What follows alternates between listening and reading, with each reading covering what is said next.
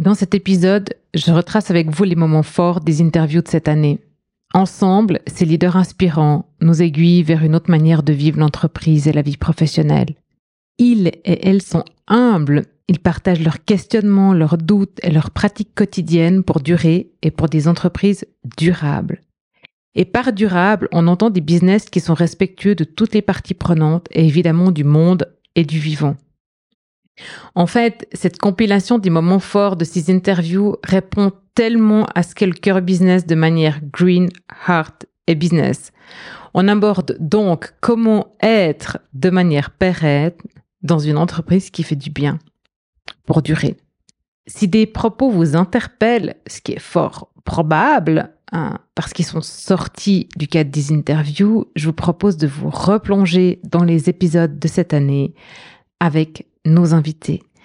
Et maintenant, je vous laisse avec notre best-of.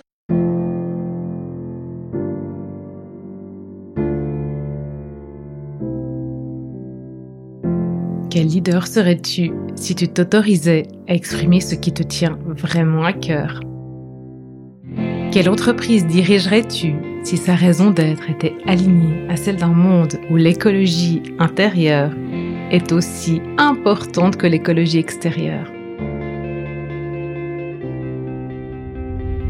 Bienvenue dans Vivre son cœur business, le podcast qui t'aide à remettre du cœur, du sens et de la joie dans ta vie de leader. Je m'appelle Valérie Demont, j'accompagne les chefs d'entreprise d'aujourd'hui à inspirer et transformer le monde de demain. Je les reconnecte à leur identité profonde pour qu'ils l'incarnent dans leur personal branding, leur management et leur marketing. Dans ce podcast, tu trouveras des épisodes solo ou des interviews de leaders éclairés et inspirants en alignement parfait avec leur corps, leur cœur et leur esprit.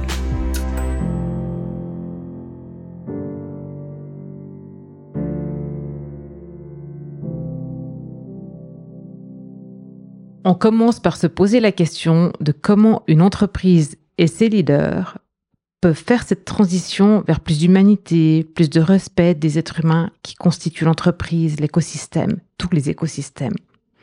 Et on commence avec Vola Potinet de Haute-Savoie Habitat. C'est simple, je le dis toujours, c'est aimer, respecter, reconnaître, écouter. Ça, c'est les ingrédients de base.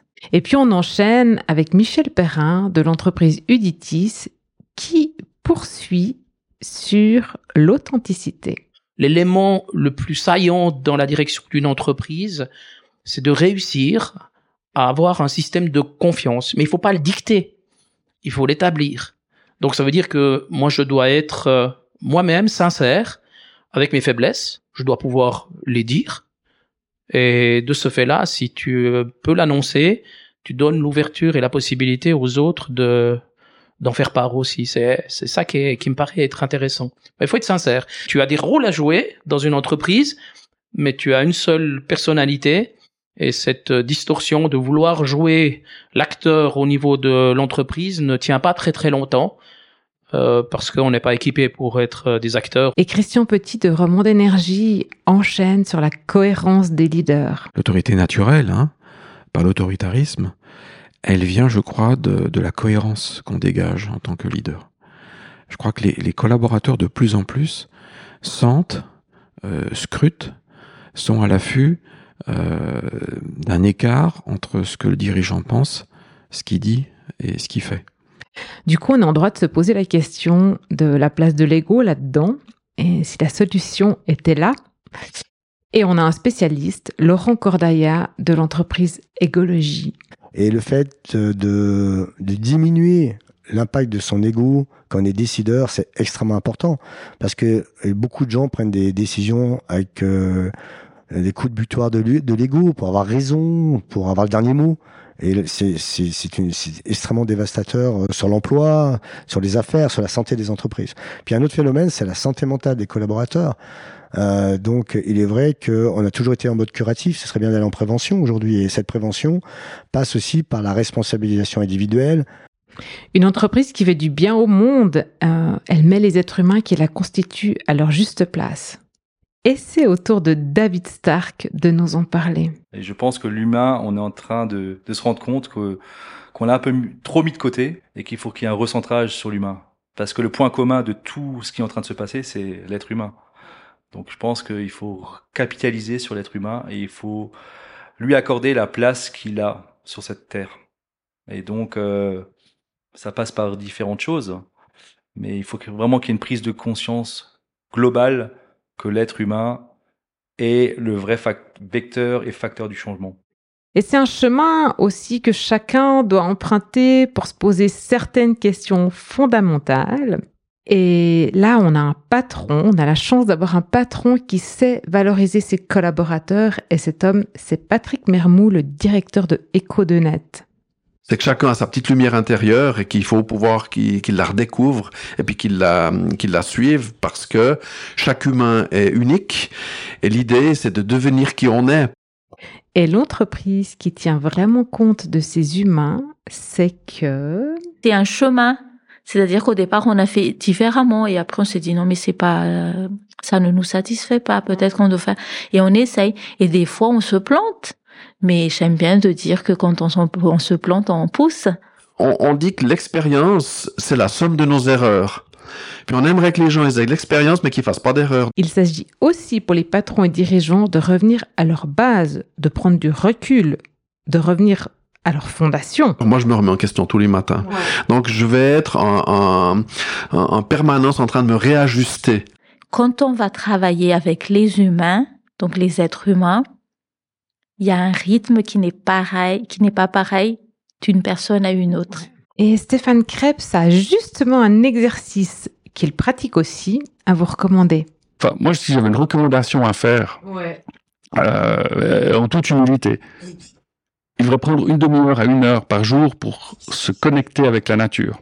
Ça peut être s'asseoir euh, sous un arbre, se poser euh, sur un banc euh, dans un parc public, se promener dans la campagne ou dans la forêt, et puis de faire cet exercice qui est le suivant, de se dire je laisse mon imagination et mes réflexions, mes pensées vagabonder.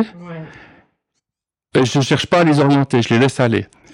Et l'expérience a démontré, je fais ça aussi, euh, il y a plein de choses qui se résolvent, qu'on arrive à mettre en lien, puis on dit, ah, ça, c'est extrêmement inspirant, quoi.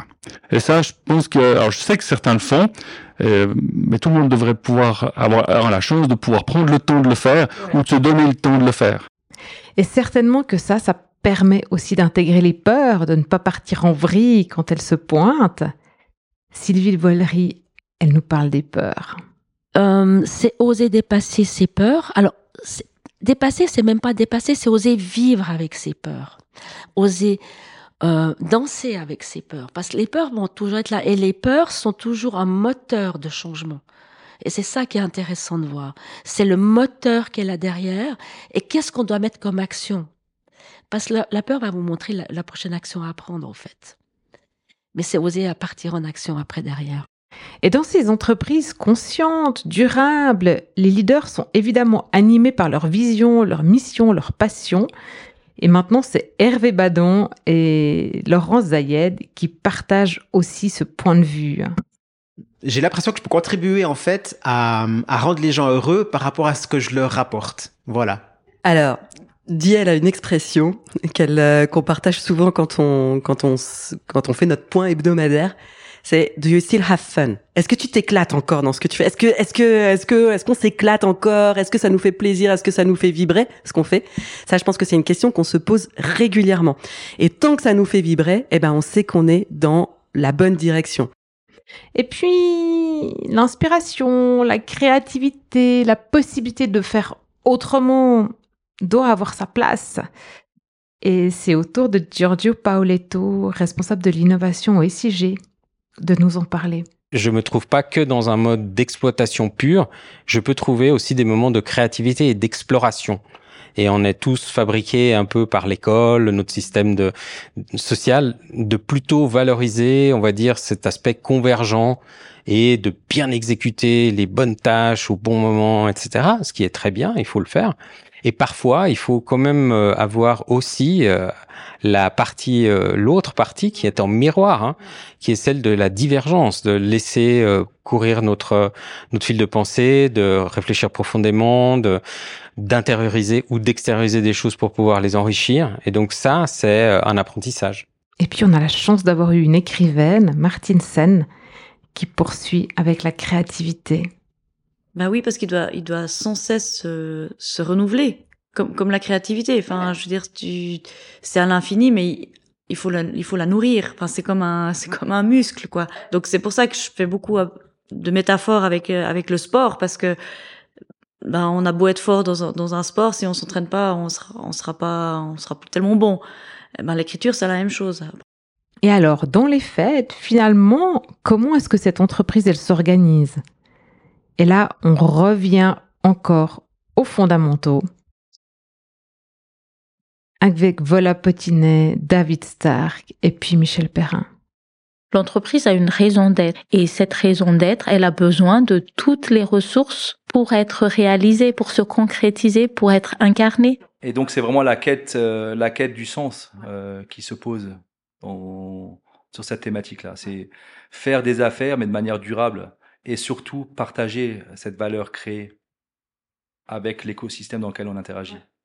Et c'est plus la maximisation du profit. Pour nous, c'est devenu une évidence. C'est re-questionner l'organisation, mettre en place des structures, ça peut être dans l'organigramme, ça peut être dans les process, qui retracent complètement ces valeurs qu'on dit porter. Donc c'est pas seulement effectuer des tâches pour générer un profit, non, c'est faire des tâches pour euh, renforcer le rôle de l'entreprise qui agit dans un écosystème. Et donc, c'est créer de la valeur pour mieux la, la répartir au sein de cet écosystème. Donc, c'est valoriser l'humain finalement. Pour que tout le monde soit engagé, ce qui est le minimum qu'on peut attendre de quelqu'un qui est salarié dans une entreprise, euh, il faut qu'il y ait de la place à l'autonomie, à la responsabilité, à ceux qui veulent l'apprendre, pas à ceux à qui on impose, parce que être responsable, c'est décider. Décider, c'est un acte émotionnel. Et c'est un acte émotionnel qui peut chahuter les gens. Il faut qu'il il faut que les personnes qui décident soient à l'aise pour décider. Finalement, on regarde comment humain et finance s'allient dans cette entreprise consciente et pérenne. À notre business, c'est faire business autrement. C'est-à-dire qu'on a besoin de l'argent pour acheter ci, pour euh, faire ci et tout ça et tout ça, pour investir, pour soutenir l'action, bah ok. Et on a besoin aussi des personnes pour les idées, pour faire en sorte que ces actions soient réalisées, euh, pour faire vivre tout ça, pour rendre ça vivant. Et c'est ok. Dans les dans les dans les faits, on a créé deux comités de direction justement un comité de direction avec tous les directeurs classiques, directeur euh, des ressources humaines, directrice qualité et tout ça, directeur financier.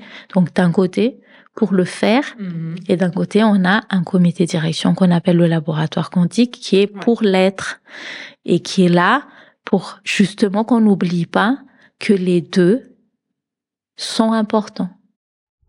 J'espère que cet épisode best-of vous a plu. Et je vous propose de réécouter les épisodes invités pour trouver de l'inspiration, des exemples, des idées pour avancer sur ce chemin de l'entreprise consciente. Et dans les épisodes solo, vous trouverez des pistes justement sur ces questions fondamentales et des outils sur lesquels vous pouvez vous appuyer, vous, leaders inspirants et éclairés. Je vous souhaite des merveilleuses fêtes de fin d'année, une, année 2023 magique. Et je vous dis à très vite dans Vie sans cœur business. Prenez soin de vous.